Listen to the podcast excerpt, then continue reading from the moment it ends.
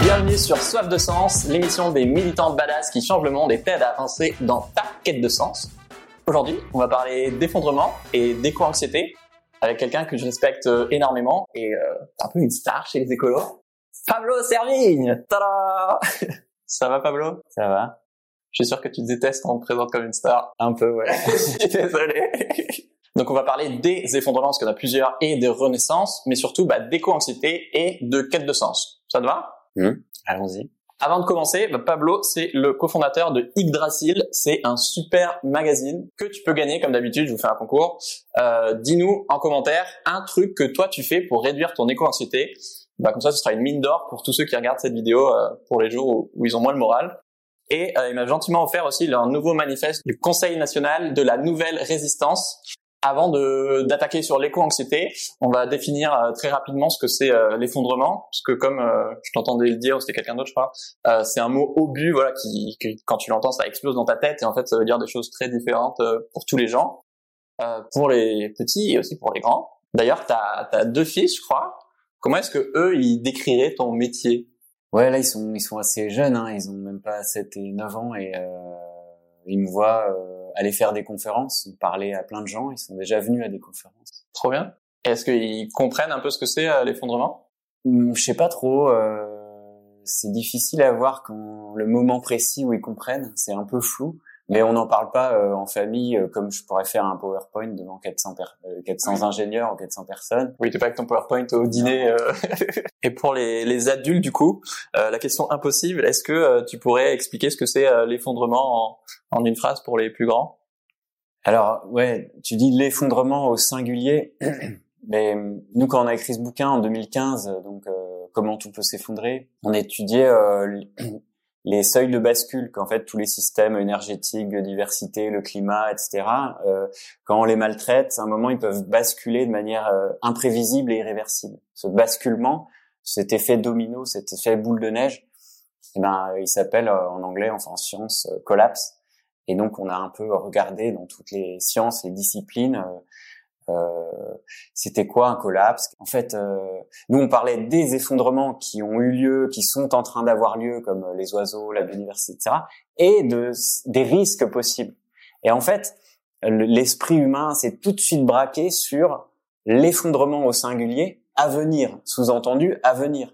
Alors que c'était pas du tout votre intention euh, forcément. Ben, un peu, c'était discuter des risques, mais discuter de manière rationnelle, quoi. Et là, c'est parti assez rapidement dans l'irrationnel, dans le sens où en fait, ça a réveillé un mythe, hein, quelque chose d'inconscient dans l'inconscient populaire, qui est la fin du monde, qui est la fin du monde à un moment précis. Ça durera un ou deux jours. Il y a le blackout, il n'y a plus rien après, et c'est un événement, voilà, qui qui qui a fait en miroir euh, penser à la mort, qui nous rappelle notre finitude, l'angoisse de la mort et qui ravive en fait plein de choses euh, inconscientes qui ressortent de manière très irrationnelle. Donc voilà, il y a c'est distinguer l'effondrement au singulier, le récit, le mythe, et les effondrements qu'on peut étudier rationnellement scientifiquement. Trop bien. Aujourd'hui, on va assez peu parler du diagnostic de, de l'effondrement parce que bah, déjà vous êtes assez informés et que j'ai déjà résumé bah, du coup euh, les trois super bouquins de Pablo Servigne et ses co-auteurs euh, bah, sur ma chaîne. Donc je vous les mets euh, en fiche et en description si vous voulez devenir des pros sur la collapsologie. Là, on va plutôt parler bah, d'éco-anxiété, de bonheur et de quête de sens. Ok? Allez. Moi, je suis souvent frappé par ta joie de vivre alors que euh, bah, t'annonces quand même des catastrophes aux gens. Je trouve ça hyper inspirant en fait d'avoir cette posture où tu, moi en tout cas, tu montres que c'est possible d'être euh, lucide et sur l'urgence et la gravité de la situation, et en même temps bah, d'avoir cet élan vital de, de de, de changer les choses et, et aussi de voilà d'être joyeux et d'être euh, d'être heureux quoi. Parce qu'il y a beaucoup de gens qui ont l'impression que euh, si tu prends conscience de l'effondrement, euh, t'as plus droit au bonheur quoi. Ouais je suis d'un naturel euh, assez calme, donc je, je sais pas, c'est, je fais pas exprès, c'est pas un rôle. Ouais. Mais euh, je sais que quand il y a des situations d'urgence, euh, par exemple, euh, il y a un an et quelques, on a vécu euh, là où j'habite, il y a un des voisins, sa maison a brûlé, et la nuit, on est tous sortis en pyjama, la folie, l'urgence, les pompiers partout. Bah, j'étais aussi relativement calme. Enfin, ouais. Et malgré l'urgence, malgré le danger, malgré euh, l'action, tu vois. Donc, euh, bah merci pour euh, ce retour. Mais pour moi, la question de l'effondrement, encore une fois au singulier, donc la question de la mort, Ouais. Euh, elle, elle joue en miroir, euh, enfin, elle, elle, nous reflète en miroir nos propres peurs, nos propres ombres, tu vois, euh, nos propres peurs de la mort, de la finitude. Et chez les gens, euh, ils peuvent péter un plomb. Ceux qui sont pas habitués, ceux qui n'ont pas une réfléchi à ça, qui sont pas dans des questions spirituelles, qui ont juste pas envie de voir, c'est, ça peut être très angoissant. Donc là, il y a des risques, enfin, de d'éco-anxiété ou de voilà. Et pareil, quand on voit des des catastrophes, quand on voit la, la vie qui disparaît, les forêts rasées, etc. Ça nous provoque en nous, et parfois c'est inconscient, des grandes tristesses, du désespoir. Parce pourquoi? Parce qu'on détruit ce à quoi on tient, quelque chose qu'on aime. Quand on te tue ou détruit quelque chose que tu aimes, quand on coupe le lien, eh ben c'est la tristesse qui sort et c'est tout à fait normal. Les émotions, ça doit sortir et c'est comme ça. Et c'est ok. Moi, le, je vois plutôt un problème dans les gens qui ne ressentent pas actuellement euh, de la peur, de la colère, de la tristesse, du désespoir, de la honte, de la culpabilité pour moi, ceux qui ressentent pas tout ça, soit ils ont un problème de connexion avec euh, leur intériorité, soit c'est des psychopathes. soit ils sont pas au courant, mais ouais, mais mais même moi, il y a dix ans, euh, les émotions. Enfin, voilà, j'ai une formation d'ingénieur rationnel, tout ça, et et je, voilà, je dis ça, je savais même pas qu'il y avait des émotions.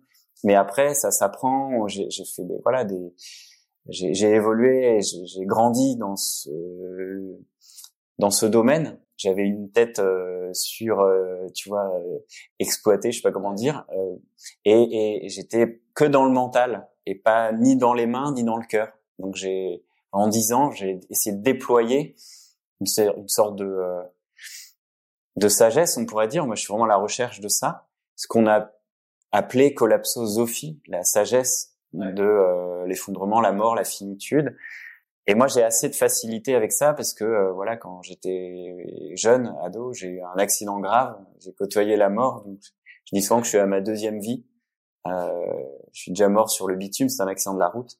Et euh, j'ai, j'ai pas de soucis, disons que je suis assez décomplexé par rapport à la question de la mort, de ma propre mort et de celle des autres, et que euh, c'est ok d'en parler. Donc peut-être ça, c'est quelque chose qui m'a, euh, pour revenir à ta question, que je suis assez détendu qui, qui a fait que je suis allé vers ça assez naturellement et, que j'aime bien. Je vois que c'est très gênant pour plein de gens et j'ai envie de d'aider et du coup de faire évoluer, euh, voilà, qu'on soit le plus l'étincelle de base de la collapsologie, c'était qu'on soit le plus nombreux possible à à traiter de ces questions et, euh, et du coup à se préparer. Plus on est nombreux à être informés, à se préparer, moins on va souffrir. Euh, en gros, c'est ça. Voilà, t'as bien allumé la mèche. Hein. oui, je me demande, est-ce que Pablo Servigne fait de l'éco-anxiété? Euh, Oui. Et heureusement, enfin, c'est normal. Les... Même actuellement, on voit les, les nouvelles du monde, c'est juste atroce. encore plus quand t'es scientifique, euh, ça doit être. Euh... Ouais. Alors c'est vrai que c'est un peu passé. C'est-à-dire, euh, il y a dix ans, c'était vraiment euh, gros niveau de cortisol, d'adrénaline, de machin. c'était compliqué, la peur, compliqué de gérer je sais pas si le mot gérer est bon, mais de traverser ces émotions. J'ai eu beaucoup de colère, j'ai beaucoup de, de ressentiment envers un système, envers des, gens qui font rien, qui ont les leviers du pouvoir et qui pourrissent la planète, qui pourrissent la vie de nos enfants. Surtout qu'il y a dix ans, euh, on s'installait, on est, faisait des, des enfants, voilà, et, et, et je, en ayant côtoyé plein de couples qui ont des enfants, des jeunes enfants qui sont enceintes ou qui ont envie d'avoir des enfants, c'est très très dur d'aborder ces questions parce qu'on est vraiment dans un élan vital, une ouverture. Et, et voilà, bref. Et donc oui, euh, j'ai ressenti beaucoup et je ressens encore. Alors ça s'atténue de la même manière que le deuil. Tu vois, quand quand tu perds un être cher, euh, quand il se passe un événement grave dans ta vie, les émotions. D'abord, il y a une sidération, on déconnecte pour pas ressentir des trucs trop puissants. Et donc on fait semblant, oui, tout va bien. On prépare les faire-part de décès. Euh, en mode machine automatique. Euh, Et euh, petit à petit, quand toute la famille part au bout de quelques jours, semaines, wow, il y a tout la vague de, de, tristesse qui nous submerge. Et là, c'est fort. Et là, faut apprendre à gérer. Faut avoir un, un environnement psycho-affectif assez stable. C'est pour ça que c'est bien de lire tous ces bouquins toujours en parlant et en ayant une écoute, quelqu'un d'écoute attentive. Et seul, c'est très compliqué. Le deuil, ça se fait jamais seul. C'est quelque chose de très social. Et la collapso aussi. Et du coup, euh, le, le, le, deuil, ça dure un ou deux ans peut-être. Enfin voilà, les psychiatres disent deux ans, parce que tu dois parler, parler, parler, parler et ressasser les mêmes histoires. Qu'est-ce qui s'est passé? C'était quoi cet accident? Et la mort de cette personne, ça te fait quoi? Ça te fait quoi? Jusqu'à ce que ça s'use. Les, les, émotions, elles nous traversent, mais elles s'usent. Et à la fois, on, et, et, on finit non seulement par user l'émotion, mais à se refaire un récit. Et c'est exactement ce qu'on dit. Parler, parler du collapse, des catastrophes, ça permet de se reconstruire euh, un monde, une psyché en lien avec les mauvaises nouvelles, donc d'accepter tout ça. Accepter, ça veut pas dire rien faire, ça veut dire euh, euh accueillir, accueillir euh, acter les faits catastrophiques et du coup aller de l'avant et permettre de, de, se passer à l'action en mode euh, pas du tout comment dérouté par les affects quoi. Ouais. Voilà. Comment est-ce que toi tu vis le fait d'avoir potentiellement déclenché, c'est provoque, hein, mais des, des milliers de dépressions? Je pense pas que tu te le dises comme ça, mais... je crois qu'il y a plein de, j'allais dire, euh, de chefs d'État qui en provoquent beaucoup plus. Ah oui, oui, oui, oui. c'est plus indirect. Plus ils éborgnent et euh, ils, ils, blessent les gens. Mais euh, non, ça arrive de moins en moins. Je te rassure. Il y a dix ans, c'était plus fréquent, et là, euh, tu vois que ça change depuis cinq ans, euh, c'est un acquis. Hein, je veux dire, les gens, ils... enfin, j'en fais plus des conférences, mais parfois quand il y a un peu de public, c'est totalement acquis. Il n'y a plus personne euh, qui est au milieu, ça m'est arrivé plein de fois, qui se lève, euh, qui part euh, soit en pleurant, soit en colère, soit c'est n'importe quoi. Maintenant, on sait quoi. Tu vois, il y avait un sondage pour la fondation Jean Jaurès là il y a quelques mois qui disait dont le résultat c'était sur 1000 personnes en France, mais 1000 personnes aussi en Angleterre, en Italie, en Allemagne, en Espagne, je sais plus. Et il demandait par rapport à la, la est-ce que vous pensez que vous allez vivre la fin de notre monde, donc de, voilà, de notre vivant euh, Oui, pour deux tiers des Français. Et tous les autres pays, c'est à peu près pareil. Donc c'est quelque chose, si tu veux, c'est c'est vachement, euh, c'est mainstream. C'est voilà, c'est on est on est tous là-dedans. Aujourd'hui, ça a changé par rapport à il y a cinq ans, il y a dix ans, et ça c'est dans plein de pays dans le monde. C'est pas juste en France, c'est pas juste la collapso, c'est partout. En Angleterre, il y a un bouquin de Jem Bendel, enfin un mouvement qui s'appelle Deep Adaptation, adaptation radicale. Dont vous parlez euh, dans Yggdrasil, non? Voilà, dans Yggdrasil, on a fait un dossier là-dessus. On a interviewé euh, Jem Bendel, l'anglais, qui est un peu le collapso euh, anglais pour faire vite. Il retombe sur les mêmes, sans connaître le mouvement en France, il retombe sur les mêmes euh, logiques. Tu vois, le côté scientifique, le côté sagesse spirituelle et le côté action. Moi, l'an dernier, j'ai fait une éco-dépression et je trouve que mon rapport au temps a radicalement changé parce que euh, bah, sûrement comme beaucoup de gens, mais avant, bah ouais, culturellement aussi, on imagine un futur euh, assez prévisible, a priori meilleur qu'aujourd'hui, euh, stable, etc. Et là, tout d'un coup, bah c'était l'avenir était bouché, quoi. Et c'était un futur bah, beaucoup plus imprévisible, lointain, sombre et ouais, et aléatoire, quoi. Et du coup, il y avait à la fois ce sentiment d'être pris à la gorge de, mais en fait, on n'a plus le temps, quoi. Et du coup, tu peux plus te projeter dans le futur, donc tu es prisonnier du présent. Et en même temps un double mouvement de euh, bah vu que il y a plein de choses qu'on prenait pour acquises et que maintenant euh, potentiellement on peut tout perdre bah de, de, gratitude énorme et de savourer beaucoup plus euh, bah, chaque chose que ce soit les relations avec les gens que t'aimes je sais pas cette interview là maintenant tout de suite ou juste d'avoir de l'électricité ou de, de l'eau courante quoi. Est-ce que toi ton rapport au temps il a changé depuis que tu bosses sur l'effondrement Ouais, c'est une super question. Je pense que oui, c'est. Mais là, il y, y, avait beaucoup de choses hein, dans ce que tu as dit. je lâche des petites bombes et puis. Euh, notre monde, euh, société moderne, occidentale, euh, euh, comment dire, cartésienne, machin, ouais. industrielle, capitaliste, je sais pas comment on peut l'appeler, elle a coupé ce rapport au temps long. À la fois, on s'en fout des générations futures, ouais. qui crèvent, on a l'impression qu'on en a rien à battre et puis, euh, et les générations passées, ben, on a coupé le lien. Il n'y a pas d'ancêtres, il n'y a pas de sagesse. On a même on les déprécie, on les met dans les EHPAD, on s'en fout des, des, vieux. Il y a un côté euh, rétrécissement de l'horizon de temps. On est juste dans le présent, et ce qui compte, c'est faire du fric au présent. C'est tellement unidimensionnel et tellement petit qu'on a, on a juste coupé les liens et, et enlevé le sens à la vie. Tu vois, on est là perdu dans un micro un truc, truc merdique quoi. c'est c'est c'est affreux, c'est juste c'est une petite prison de temps. Et donc ce que tu dis est intéressant parce que se rendre compte de toutes ces questions-là, réouvrir la question écologique nous force à réouvrir à ce qui nous dépasse. Tu vois, les, le climat, ça nous dépasse. Euh, c'est des catastrophes qui nous dépassent. La perte des espèces qui disparaissent, c'est fou, ça nous dépasse.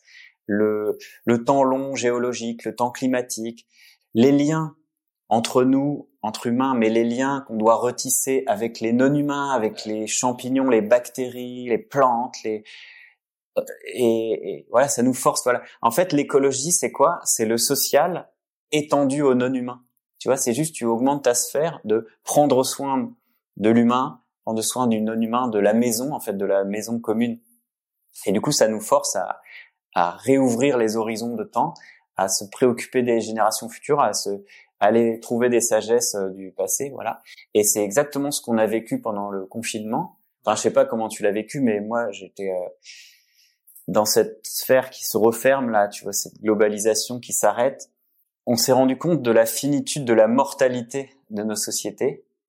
Ça a fait un choc. Et du coup, on prenait soin de l'essentiel. Ce déclic de maintenant, euh, waouh, c'est quoi l'essentiel? Bah, C'est prendre soin de mes enfants, faire un potager, et puis me perdre dans des bullshit jobs. Du coup, cette question de l'effondrement, elle peut faire voir les choses en gris, comme tu disais dans la question. Et en fait, toute la démarche, la posture euh, qu'on avait depuis le début, donc en collapso entre guillemets, c'est être conscient, lucide, mais de toujours veiller à réouvrir euh, les possibles, les horizons, colorer la vie. Tu vois, par exemple, quand on t'annonce une maladie grave ou incurable, bam, il y a ton monde qui s'effondre. C'est la douche froide et tu restes sidéré. Et puis, toute la démarche, ça va être euh, de choisir qu'est-ce qu'on fait maintenant. Soit on se tire une balle, soit on dit on attend, on va au bistrot, on attend la fin euh, de la vie. Soit on se dit bah non, mais moi je vais profiter ces six derniers mois, je vais aller me réconcilier avec mon fils, euh, avec ma belle-mère, j'en sais rien moi, ou aller juste passer du temps dans la nature, parce que c'est ce que je considère comme l'essentiel. Et, et, là, tu trouves un chemin de sagesse qui est ce que Confucius appelait la deuxième vie. Euh, tu vois, on a, on a deux vies et la deuxième commence quand on se rend compte qu'on en a qu'une. J'ai demandé sur Instagram s'il y avait des gens qui avaient une question qu'ils rêveraient de poser euh, à te poser. Il y en a pas mal qui ont dit, notamment un, un jeune qui a 18 ans et qui fait de, de l'éco-anxiété. Euh, et du coup, je voudrais savoir, est-ce que tu aurais euh, trois conseils pour quelqu'un qui, qui souffre euh, d'éco-anxiété, voire d'éco-dépression? Bah, la première chose, déjà, c'est, euh, enfin, j'évoquais ça tout à l'heure, c'est d'en parler, c'est d'arriver, euh, enfin, de d'avoir une oreille qui écoute, d'avoir euh, quelqu'un qui peut écouter, mais sincèrement, profondément, euh, ce qui ce qui te vient, quoi. Tu dois pouvoir lâcher ton sac, déposer ton sac. Euh, c'est hyper important. Alors ça peut être un psy ou je sais pas, hein, mais d'ailleurs à ce propos, il y a dans le Yggdrasil, on a fait une interview dans le dossier adaptation radicale sur le mouvement anglais. Et eh ben, il y a une euh, euh une française, Charline Schmerber, qui a développé bah, des, des techniques ou des consultations, enfin tout ce qui est attrait à l'éco-anxiété. Comment on fait quand on considère que euh, des effondrements, des catastrophes seront euh, inévitables? Et bien là, il y a les Français qui ont pris du retard par rapport aux Belges ou aux Suisses ou voilà aux autres pays et qui s'organisent là en réseau. Donc un des conseils, en plus de parler à des proches, si on n'a pas de proches, si on n'a pas de psy, c'est d'aller contacter des gens spécialistes de l'éco-anxiété. Je pense aussi euh, à Pierre-Éric Sutter, qui est un, psychologue qui a comment dire, qui a eu de plus en plus de patients collapso, des collapsonautes, et trop, un peu traumatisé et qui voulait voilà. Et donc il s'est un peu spécialisé là-dedans. Et vient d'écrire un livre avec euh, l'économiste euh, Loïc Stéphan. Je l'ai pas amené aujourd'hui, mais qui s'appelle euh, N'ayez pas peur du collapse, qui est vraiment excellent parce qu'il il traite cette question de la mort philosophique, de l'éco-anxiété, de tout ça, et, et pour dire que contrairement aux idées reçues, la question de l'effondrement euh, ne mène pas à de la démobilisation. Certes, il y a des étapes désagréables, mais trois quarts des collapsonautes, donc ceux qui considèrent l'horizon du collapse comme vraiment très crédible et qui sont là-dedans, les trois quarts sont dans des actions croient à l'action individuelle ou collective. C'est énorme. Ils sont impliqués là-dedans. Parce que t'as envie de survivre, quoi. Et qu'une petite partie, en fait, qui est démobilisée. Donc, c'est contrairement aux idées reçues. Ça, c'est important de le souligner. Ok. Parce que tu auras un deuxième conseil pour lutter contre les Le premier, c'était euh, en parler aux proches. Deuxième, aller voir euh, des psys spécialistes. Ouais. Et le troisième, en fait, ce qui, euh, c'est passer à l'action. Il y a un malentendu. On considère souvent que, ouais, il faut trouver de l'espoir dans les livres ou je sais pas où pour passer à l'action. C'est faux, c'est l'inverse. C'est parce qu'on passe à l'action qu'on retrouve le, le collectif, la joie d'agir ensemble et qu'on retrouve l'espoir. Donc, ce qu'il faut, c'est pas de l'espoir au début, c'est du courage. Tu vois, c'est agir. Et en, agissant des petits pas d'abord, si on n'est pas habitué à agir, les grands militants, ils peuvent faire des grands pas déjà, mais en tout cas, euh, commencer à se mettre en mouvement, c'est une manière de mettre en mouvement émotion, donc ressentir l'éco-anxiété, de la peur, de la colère, tout ça. Émotion, c'est ce qui met en mouvement. Voilà. Et c'est- ton corps qui te dit, mets-toi en mouvement. Et, et, et il te dit euh, ce qui va pas. Il te dit qu'il y a quelque chose qui va pas. Donc, faut l'écouter, l'émotion, faut la traverser et, et faire en sorte de, de bouger. Voilà. Et si tu bouges pas, tu te mets en dépression. Ton âme, elle fait la grève. Tu vois, si tu, tu l'écoutes pas, t'écoutes pas tes émotions, t'es en dissonance cognitive, tu continues ton job à la con ou euh, un job toxique ou un job où tu t'emmerdes ou je sais pas quoi. Euh, et ben voilà, ton âme refuse d'avancer et c'est la dépression. Faut passer à l'action. Trop bien. Et un dernier, un petit bonus euh, pour la route. Là, tu me prends de court euh, un petit bonus. Euh, lisez Yggdrasil. Carrément. Ça peut être ça. Qu'est-ce qu'ils trouveront dans, dans Yggdrasil qui peut les, les aider à... Alors avec Yggdrasil, on a on a commencé un, un magazine euh, spécialement sur la, la fin du monde, l'effondrement et comme c'est la moitié du récit, l'autre moitié c'est la renaissance qu'on a appelé le, le renouveau. L'idée c'était c'était de donner la voix euh, à d'autres personnes, de montrer qu'il y a un mouvement euh, très riche, très pluriel, très coloré et partout en France, mais partout dans le monde aussi. Donc voilà, donner la voix à d'autres gens et toujours faire le lien entre le mental, la tête, le cœur, donc le spirituel, les émotions et l'artistique et tout, et euh, les mains, euh, l'action, et de pas euh, aller dans trop dans l'un ou l'autre. Voilà, c'est comme un tabouret, voilà. Dès qu'il manque un pied, euh, on se casse la gueule. Et cet équilibre-là, bah, moi, je l'ai, franchement, je l'ai pas trouvé beaucoup euh, dans beaucoup de magazines. Donc, on s'est, on s'est dit, on fait notre magazine, euh, voilà. Trop bien. 12 numéros trimestriels. Là, on est au numéro 6, donc dans 6 numéros, on, on arrête, on s'autodétruit et on meurt. Bah du coup, si vous cherchez des, là c'est bientôt Noël, des idées de cadeaux de Noël, euh, bah moi clairement j'avais offert un abonnement à mon frère et, et il est très content. Et il je est vous le bon. conseille. non. Euh, sur ce côté éco-anxiété, pour toi, euh, du coup, comment est-ce qu'on peut être heureux euh, dans un monde qui s'effondre? Ouais, heureux, c'est une grosse question. Euh, je, je sais pas. Chacun a sa réponse. Moi, je suis pas là pour dire aux gens ce qu'ils doivent faire, mais les catastrophes qu'on qu'on traverse, qui sont déjà là, et les risques à venir. Moi, j'appelle ça les tempêtes. C'est un peu une métaphore, mais on va vivre un siècle de tempêtes. Et le, le déclic, c'est que c'est de se rendre compte qu'elles vont durer. On n'est pas dans une crise ponctuelle euh, avec un espoir de retour à la normale, tu vois. C'est c'est pas juste. euh, Là, c'est la mise en bouche. voilà, c'est ça. En fait, il va falloir, c'est de l'endurance qu'il faut. Voilà, on va, on va en avoir plein la gueule.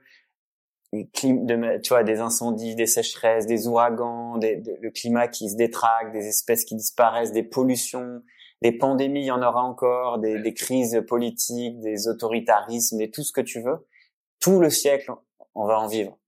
Donc, il faut, il faut pas juste arriver à retenir son souffle et attendre que ça passe. Il faut, faut respirer et il faut trouver une manière de d'être bien là-dedans. Voilà.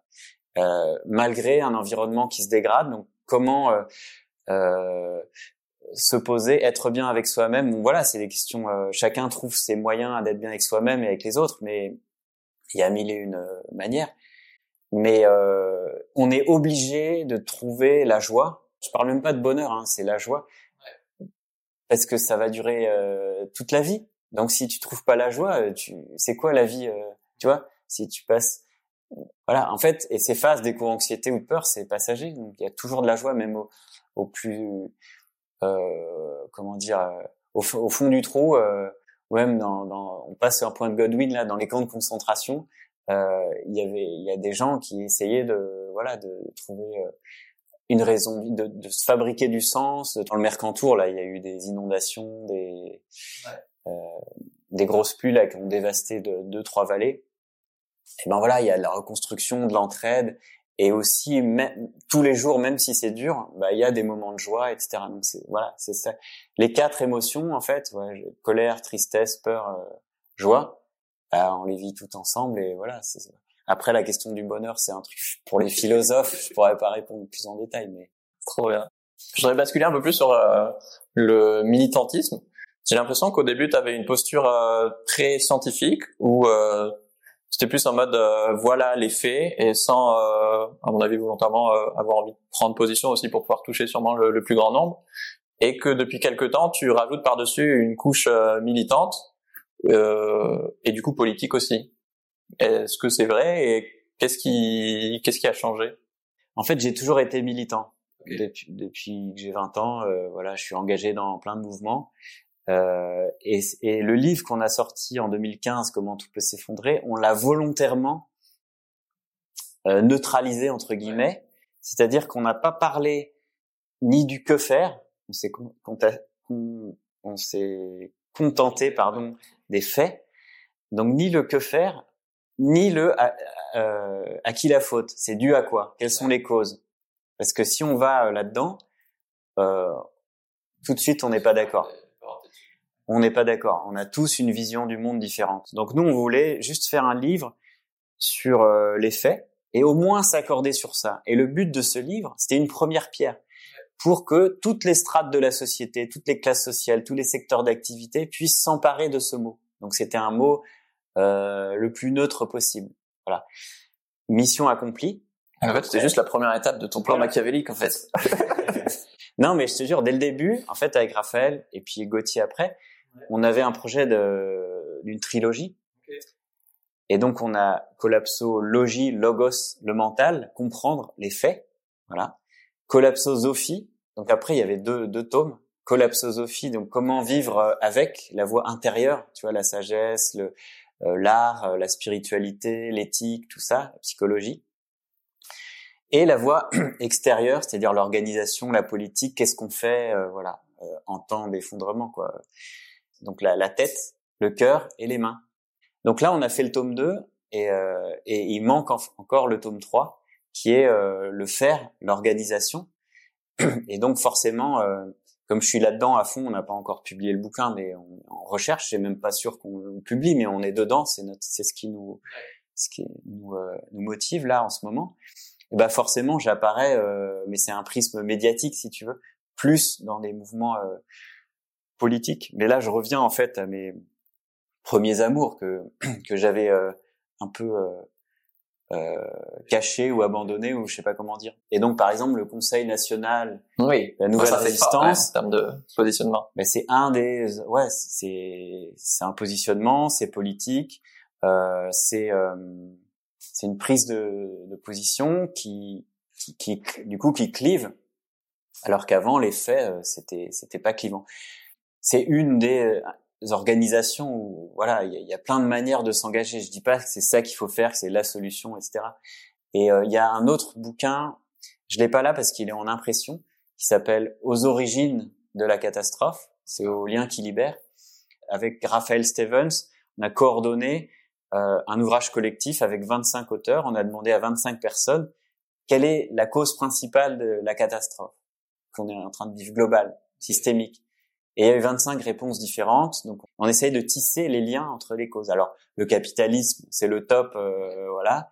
Enfin, le top, c'est la réponse la plus fréquente. Mais il y a euh, les énergies fossiles, le patriarcat, euh, le, euh, que sais-je, l'extractivisme, la séparation nature-culture, la thermodynamique ou la complexité ou voilà des choses qu'on maîtrise moins et la création des villes, l'urbanisme, l'agriculture ou la civilisation, tu vois et chacun a ses réponses et se focalise sur un ennemi, du coup, un, du coup une voie politique et ça ça fait plein de brouillard. Donc on essayait un peu de remettre de la complexité, ce qui est euh, la posture de la collapsologie depuis le début. Tu vis entre euh, la Drôme et Paris et en plus tu prends le temps de faire euh, d'interviews avec d'aller voir tous les publics quoi, autant des squats que le pape. vu que là on est effectivement parti pour un siècle de tempête, comment est-ce qu'on fait pour militer pendant toute sa vie en fait sans sans s'épuiser ah ouais, alors. Bah, que t'as l'air en forme, toi Ouais, je suis fatigué hein, quand même. C'est c'est vraiment épuisant hein, quand on s'implique en réunion, enfin quand on s'applique dans le monde et on veut changer un peu les choses, c'est tout de suite euh, fatigant. Donc le premier écueil, le grand risque, c'est le burn-out. J'ai vu tellement de copains militants, de copines militantes euh, en burn-out. C'est le, premier syndrome à éviter, c'est le syndrome du sauveur du monde. Voilà, je veux sauver le monde. Là, c'est burn-out assuré en quelques mois. Après, bon, faut faire ses armes, faut passer par là, peut-être, je sais pas, mais euh, il y a, il faut trouver un équilibre. Et ça, enfin, il y a plein de moyens, mais personnellement, euh, il faut une hygiène de vie dans le sens où arriver à se connaître. Euh, c'est pas qu'une question de manger, dormir, c'est connaître ses limites. Donc c'est une question d'aller voir à l'intérieur de soi comment on gère ses émotions, comment on se laisse pas dépasser, où sont nos limites, physique, mental, émotionnel. Et puis après, il y a la famille qui arrive, les enfants, le machin, le job, le tout. C'est vite euh, débordant. Donc, euh, si on veut tenir encore une fois dans la durée, eh ben, euh, faut, faut se ménager et prendre soin. Et donc, actuellement, c'était l'un des propos de notre livre Une autre fin du monde est possible. On a euh, une société qui valorise l'efficacité, donc l'archétype masculin. donc pour ceux que ça gêne, euh, on va employer le mot yin et yang. Donc le yang, c'est l'efficacité. Ce qui compte, c'est d'être efficace et d'arriver à l'objectif. Versus yin, on va dire le, le soin, prendre soin. Et actuellement, et c'est une amie qui s'appelle Marine Simon qui, qui, qui m'a fait ce déclic, c'est-à-dire que le, le, le, le logiciel de notre société aujourd'hui, c'est il faut faire efficace pour pouvoir après un peu prendre soin. Il faut du PIB, sinon tu n'auras jamais des hôpitaux. tu vois le la caricature. Le prendre soin, c'est secondaire. Ça arrive quand on est tous riches et on fait de la croissance. Et, et, elle invite à penser l'inverse, c'est-à-dire non, non, non, non. Laissons un peu l'efficacité parce que ça, c'est un truc qui arrive avec ses grosses godasses et qui, qui, qui crame tout quoi. Et donc, euh, enfin, qui, qui prend pas soin. Donc, allons vers le prendre soin et, une, et, si on prend bien soin, on ira vers des choses efficaces en, euh, sans laisser des gens sur le côté et pas au détriment de, des humains, des non-humains. Tu vois, il y a un changement complètement de paradigme à faire. Et se prendre soin, il n'est pas du tout là chez les militants. Beaucoup de militants, c'est efficace, efficace, faut cogner, efficace. Parce qu'on a intégré le capitalisme en fait. C'est militaire, militant. Tu vois, il y a un côté euh, le philosophe Benassayac, Miguel Benassayac, il parlait euh, de, à l'époque, c'était il y a 10-15 ans, de militantisme triste. Tu vois, dans le mental, dans l'efficacité, dans le, il faut y aller, il faut, il faut tenir, tac, voilà, rapport de force. Hein. Certes, dans certains moments, euh, il faut, mais il y a un côté euh, prendre soin. Et aujourd'hui, on voit beaucoup de ce que Extinction Rébellion appelle la culture régénérative. donc, Extinction Rébellion, ils ont des groupes qui prennent soin tu vois, qui, qui régénère les, les militants. Depuis 30-40 ans, on est très inspiré par Johanna Messi, une activiste euh, éco, philosophe, écosophe euh, américaine, qui fait des ateliers d'éco-psychologie, et elle a démarré en prenant soin des militants antinucléaires, qui étaient défoncés, démontés par ces questions nucléaires, qui mènent tout droit au burn-out, quoi. Et comment prendre soin, comment remettre les gens dans la lutte, comment euh, euh, euh faire durer les luttes, en fait?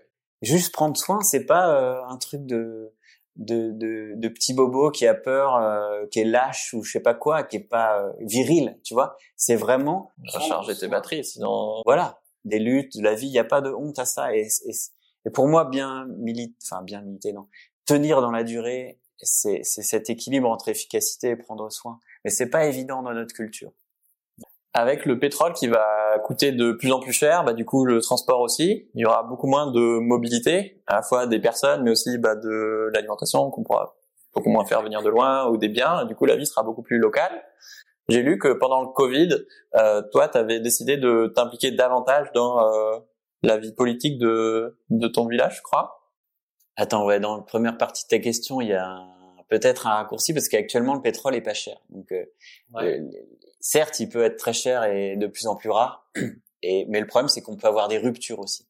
Et juste préciserai la question que le local, il peut venir progressivement euh, sans qu'on choisisse. Mais si on investit aujourd'hui dans le local, c'est pour se protéger des chocs globaux. Tu vois, le local, c'est la résilience par rapport aux chocs globaux. Et le global, c'est la résilience par rapport aux chocs locaux.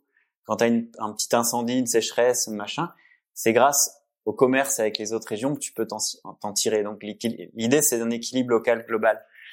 Et du coup, moi, j'étais fort dans le global, dans les luttes globales, etc.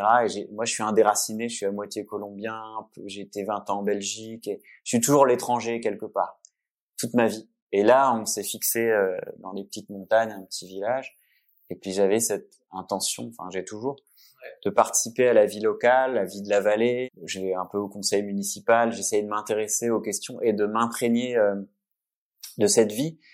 Euh, ben ça, c'est ma démarche personnelle. Je dis pas que c'est ça qu'il faut faire, mais moi, c'est mon chemin.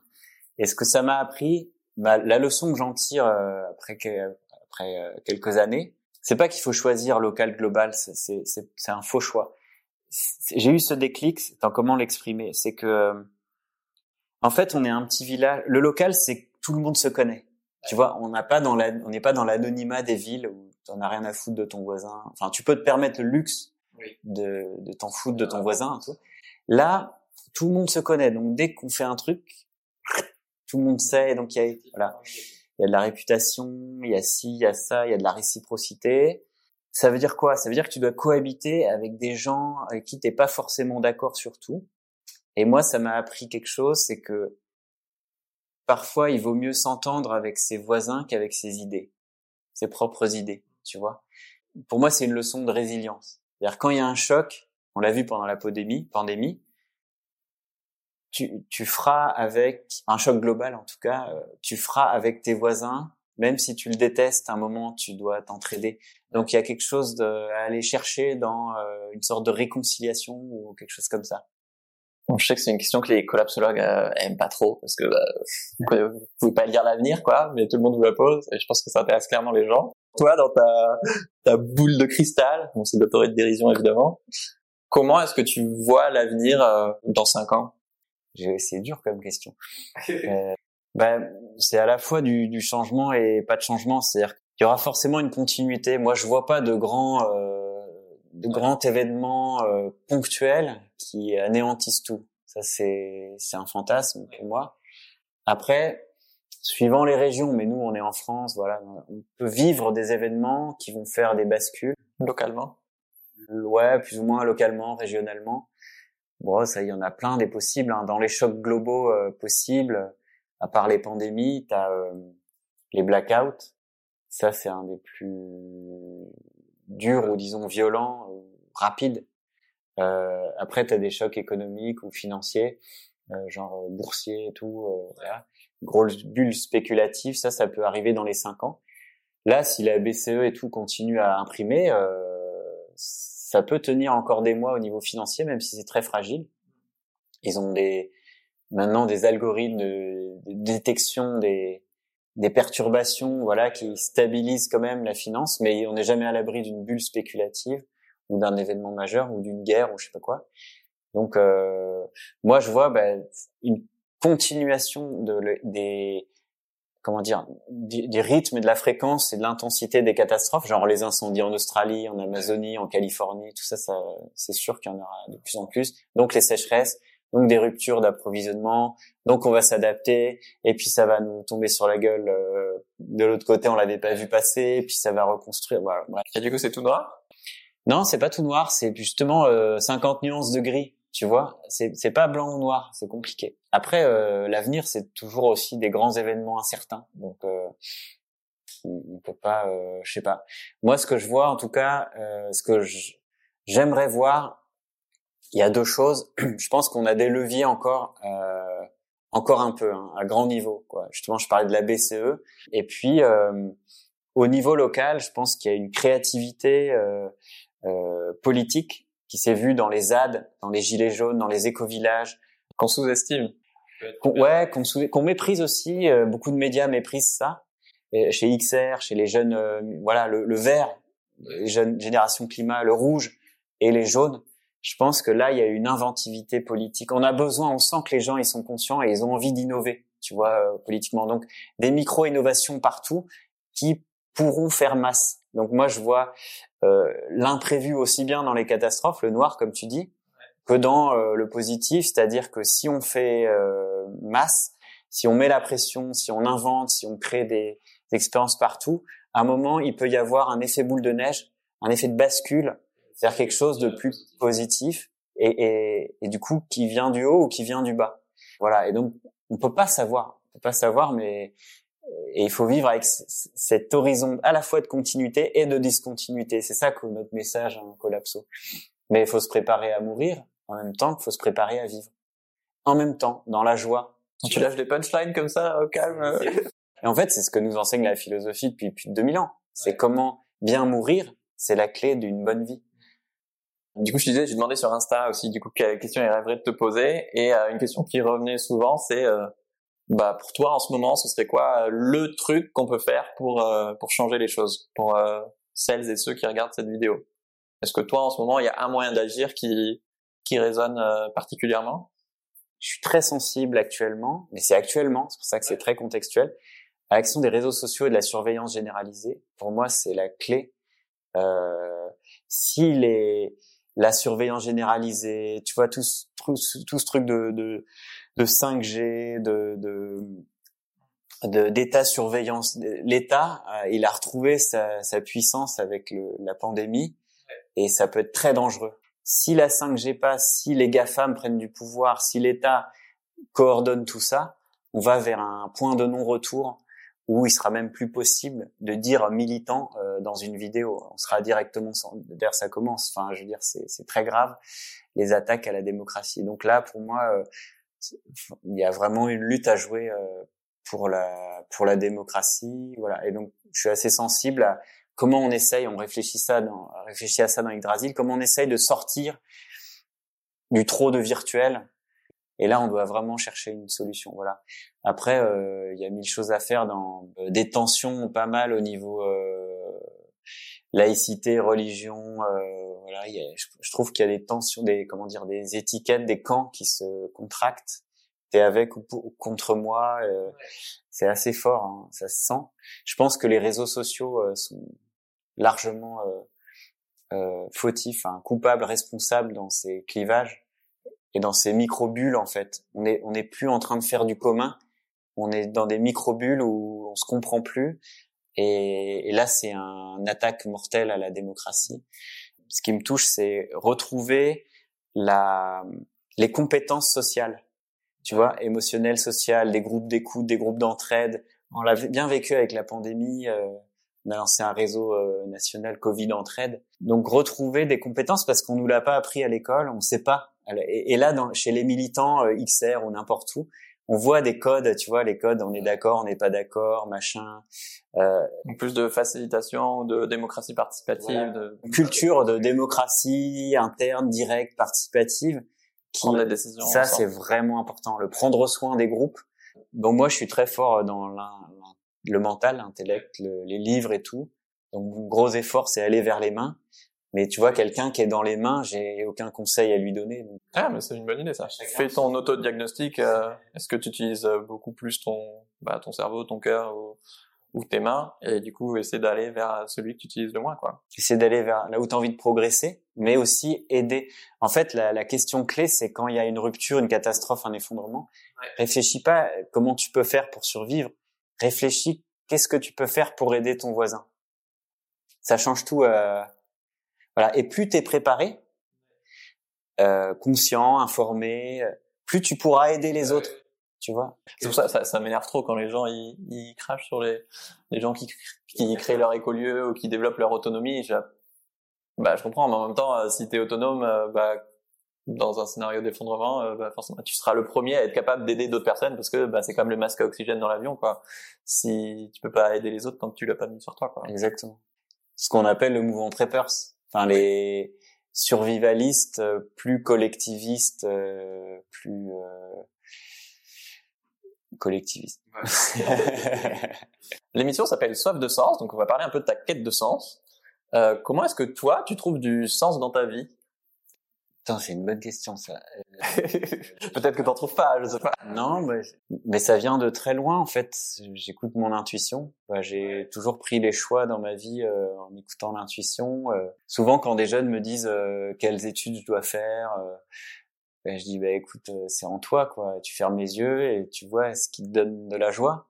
T'imaginer et surtout pas choisir une carrière en fonction de du marché du travail ou des, des conneries comme ça non seulement ça n'a pas de sens, c'est un sens qui te vient de l'extérieur, mais en plus ça change d'une année à l'autre le marché du travail, voilà. Donc c'est vraiment euh, apprendre à écouter son intuition, tu vois, sa petite voix intérieure. Bah moi j'ai ça depuis longtemps, donc euh, tout ce que je fais, euh, euh, je trouve a du sens. Je, en fait, je fais pas, j'arrive pas à me lever le matin quand ça a pas de sens. Voilà, c'est plutôt en négatif. Je, je le fais pas j'ai jamais bossé même pour moi en fait. Je, je fais rien pour gagner de l'argent. Je fais les choses qui ont qui ont un sens que je ferais même si j'étais pas payé. C'est toujours été mon critère. Du sens, il y en a il y en a pas mal en fait dans bah, tout ce qui est activisme, euh, changer le monde, essayer d'aider les, les, autres, tout ça. L'entraide, ouais, ça aide à donner du sens. C'est vrai que quand tu, tu te mets à aider les gens, euh, ça donne du sens. Puis on a besoin de liens et de sens, les deux les deux vont de pair, c'est-à-dire quand tu commences à créer des liens, ça donne du sens à ta vie, tu vois. Et quand tu donnes du sens, ben, euh, tu crées facilement des liens. Mais c'est exactement tout ce qu'a démonté notre société. On n'a plus de sens et plus de liens. C'est une, une, attaque euh, euh, en règle contre les liens. Notre société euh, techno-capitaliste occidentale, je, voilà, tout ce gloubi-boulga libéral, machin, néolibéral, c'est une attaque contre les liens. Et comment est-ce que ton rapport au sens, toi, il a évolué au, fil de ta vie? Je sais pas. Okay. Est-ce que tu as déjà eu des, des, grosses remises en question ou des crises de sens ou des moments où tu étais là, là je suis vraiment exactement là où je dois être? Non, j'ai toujours été là où je devais être. J'ai pas eu de grosses remises en question. Mais j'ai connu des gens qui ont eu ces grandes remises en question. Il y a des gens qui ça arrive. Non, mais j'ai connu des gens qui ont fait ce virage ou cette crise de sens. Que d'ailleurs, les, tu vois, le livre euh, N'ayez pas peur du collapse, euh, Pierre-Éric et, Loïc, ils appellent ça la métanoïa. Quand tu te rends compte que de la fragilité, de la vulnérabilité, de la mort, de la finitude, ton monde se bouscule, toutes tes priorités s'inversent, voilà. Et, c'est ce changement de rapport au monde, c'est la métanoïa. Et, et, ça donne un sens nouveau le collapse, la question du collapse a assez de puissance pour te donner un sens nouveau à ta vie. Et, et chez plein de gens, euh, et moi le premier, tu vois. Et du coup, euh, j'aime bien accompagner, enfin, voir ces crises de la quarantaine ou de la trentaine ou de la vingtaine. Maintenant, euh, il y a des très jeunes qui qui qui qui, qui basculent euh, dès le début. En fait, ce qui est très puissant chez les jeunes, c'est que ils arrivent direct là-dedans. Moi, j'ai j'ai je fais un parcours de 10 ans, 15 ans tu vois, en fait, ils sont directs là-dedans, donc ils perdent pas tout ce temps. Ben, bref. T'as moins besoin de désapprendre, quoi. Voilà. Ben, ceci dit, euh, attends, sur cette question, euh, attention. moi, justement, je suis toujours en quête de quelque chose de plus, de nouveau, et moi, ce qui me manque, c'est les, mais ça, c'est mon parcours, ma vie, c'est les anciens. C'est, je suis à la recherche d'anciens qui, qui nous lèguent une sagesse qu'on n'a pas eue j'ai un, je ressens un grand vide euh, de quelque chose que j'aurais dû avoir et que j'ai pas eu. Tu vois, une grande tristesse, une profonde tristesse de ça. Et ce vide-là m'amène depuis que je suis petit à chercher des pas des vieux, parce qu'il y a des vieux qui sont pas des anciens. Tu vois ce que je veux dire? Un, Des gens sages. Un, des gens sages. Et, ça, et voilà. Et je pense j'ai encore beaucoup à apprendre. Euh, et, et ça, c'est ma quête de sens personnel il y a un vrai tabou euh, sur le fait d'avoir des enfants quand, quand on est écolo.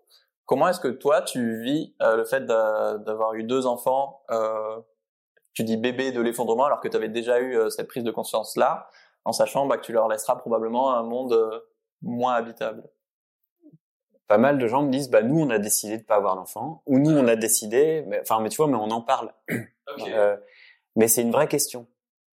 C'est une vraie question qui qui est, qui est pas tranchée, que je suis très mal à l'aise de trancher en fait. Je sais pas parce que c'est très personnel, euh, c'est très. Ah oui, je te demandais pas de trancher effectivement. Tu vois, d'en avoir ou pas, ça dépend de tellement de facteurs, euh, trajectoire de vie. Euh. Non, mais là, là justement, pour le coup, je fais, j'ai envie de faire référence à un livre qui vient de sortir de euh, Éric Lablanche, qui s'appelle Colère. C'est un journaliste, un ami journaliste, euh, qui qui est en colère parce qu'il vient d'avoir une fille, une petite, voilà, une petite fille, un petit bébé dans ce monde de merde que lui, en tant que journaliste plutôt écolo, enfin sur les questions écologiques, il est très euh, voilà, il est très imbibé de tout ça. Et ça évidemment ça le met en colère d'avoir des, des des irresponsables au pouvoir ou des, des criminels qui, qui te foutent en l'air l'avenir de voilà de, ton bébé, ton élan de vie, ça, ça, ça te fout en l'air quoi. C'est l'inverse de ta question, c'est-à-dire avoir des enfants permet de changer la posture que tu as vis-à-vis des catastrophes. Euh, ça, j'ai remarqué. C'est-à-dire que quand tu es vieux, tu as déjà des enfants grands, euh, beaucoup de... Allez, euh, beaucoup m'ont dit, euh, bon, moi je m'en fous, je suis déjà vieux, allez-y, votre génération, démerdez-vous. En gros, c'est assez dur à entendre quand on est jeune. Les très jeunes qui n'ont pas d'enfants encore, ils peuvent... Enfin, ils sont un peu, ils peuvent être hors sol dans ce militantisme. Il y a un, manque d'ancrage. Et les enfants, en tout cas moi, et j'ai remarqué chez beaucoup de gens, à permettre d'ancrer c'est-à-dire donner de la force, donner une raison de se battre, donner une raison d'être dans le concret, dans le réel, dans le rythme de la vie. Moi, ils m'ont appris beaucoup justement sur mes manques, mes émotions, mon rapport à la colère, mon rapport à, tu vois, au temps, etc. Donc moi, ça m'a vachement ancré, aidé. Et j'étais, euh, j'étais dans dans le vent, tu vois, dans dans les stratosphères avant d'avoir des enfants. J'étais perché, quoi. Et euh, je papa. voilà, et ça force à l'ancrage. Donc voilà, ça c'est mon expérience. Euh, J'en ai jamais parlé sur YouTube, mais euh, grâce à toi, je crois que t'en parles dans un tel livre. Euh, j'ai fait un stage euh, MKP. Euh, c'est une sorte de rite de passage à l'âge adulte, un peu pour s'interroger sur c'est quoi être un homme et quel homme t'as envie d'être. Homme masculin parce que les femmes ont un rite, euh, voilà, c'est pas l'homme avec un grand H. C'est oui, non, non, de toute façon je dis plus, euh, mais euh, oui, oui, il y a l'équivalent qui existe aussi pour pour les femmes. toi, c'est quoi ton ton rapport à, à, la masculinité? Ça, je pourrais pas répondre avec précision parce que c'est en cours de travail. J'aimerais beaucoup, enfin, je suis en train d'approfondir. C'est une question qui me touche vraiment. Alors, pourquoi ça te touche? bah, Les femmes, elles, moi, je suis très sensible au au combat féministe et au euh, voilà, j'essaye d'aider euh, du mieux que je peux, mais je vois que les femmes depuis 40, 50, plusieurs décennies, voire siècles, travaillent cette question. C'est quoi, en tant que dominée, c'est quoi être une femme, comment on s'épanouit, comment on s'émancipe, etc. Comment on s'organise, comment on met à jour des dominations. Et, euh, et nous, les hommes, comme disait Bourdieu, nous, on est dominés par notre domination. C'est-à-dire qu'on est là euh, prisonniers par des schémas euh, euh, de dominants qui, qui en fait nous rendent parfois super débiles quoi. Et, et on réfléchit pas. Enfin, j'ai vu peu d'endroits et de lieux, de, de, de, moments où on peut réfléchir à ces questions. Ne serait-ce qu'avec notre filiation, notre père, notre grand-père, notre oncle. Moi, c'était pas euh, ça. Et donc, je suis très friand d'endroits, de lieux où il y a des hommes euh, qui ont le courage de, de se poser en toute authenticité, de, en toute franchise, d'arriver et, de montrer leur vulnérabilité, de montrer leur cheminement et d'arriver à réfléchir et à progresser sur qu'est-ce qu'être un homme aujourd'hui au XXIe siècle. C'est quoi être un adulte, c'est quoi être un guerrier dans le sens où euh, avant dans les sociétés premières, euh, il y avait des initiations, tu vois, ils allaient trois jours dans la forêt, les anciens, avec les anciens, et les ados, quand ils revenaient, c'était des hommes, c'était des guerriers. Ça voulait dire quelque chose, c'était des valeurs. Aujourd'hui, être un guerrier, c'est quoi? C'est pas juste, c'est pas aller tuer son voisin avec une lance, tu vois. C'est, c'est être, avoir le courage de, je sais pas, de combattre ses propres ombres, par exemple.